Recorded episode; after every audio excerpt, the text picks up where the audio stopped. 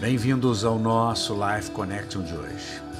Em Lucas 10, capítulo 10, versículo de 1 a 11 e versículo 17, nós temos uma narrativa muito importante quando Jesus dá uma missão aos 70 discípulos.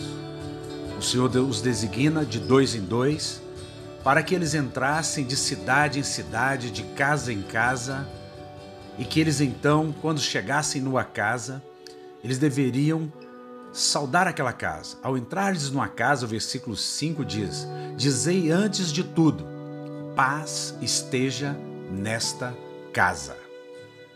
E aí ele continua dizendo: Se houver ali um filho da paz, repousará sobre ele a vossa paz. Se não houver, ela voltará sobre vós. E da mesma forma, quando eles chegavam numa cidade, ele diz: Quando entrares numa cidade e não vos receberdes, saí pelas ruas e clamai, até o pó da vossa cidade, que nos apegou aos pés, sacudimos contra vós outros.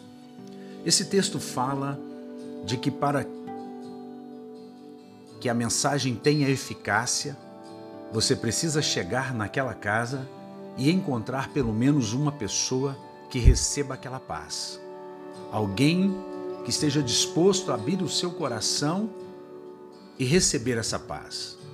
Alguém que seja um filho da paz.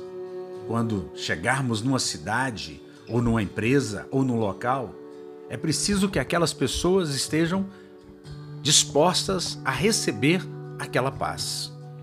E se não houver ali um filho da paz, e se aquela cidade não receber a sua paz, então você sai e leva com você a paz de Cristo.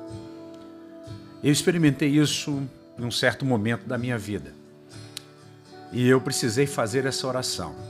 Eu tinha certeza absoluta de que enquanto eu estava ali naquele local, a paz de Deus estava ali, porque eu sou um filho da paz. Mas no momento em que eu saí, a paz aquela paz que Deus colocou sobre a minha vida para que eu estivesse ali anunciando, ela saiu comigo. E eu sacudi a poeira dos meus pés, dizendo que a paz do Senhor estava saindo comigo. Parece dura a palavra, mas é bíblica. Eu não estou sendo vingativo, nada disso.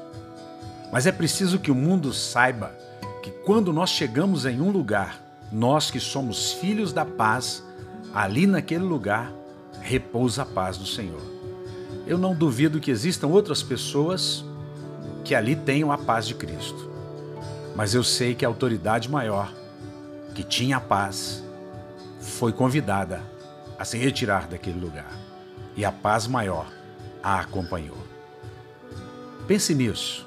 Seja um portador da paz que o mundo saiba que onde nós chegarmos, a paz entra conosco. E quando nós saímos, a paz sai conosco. Um beijo grande no coração, até o nosso próximo encontro.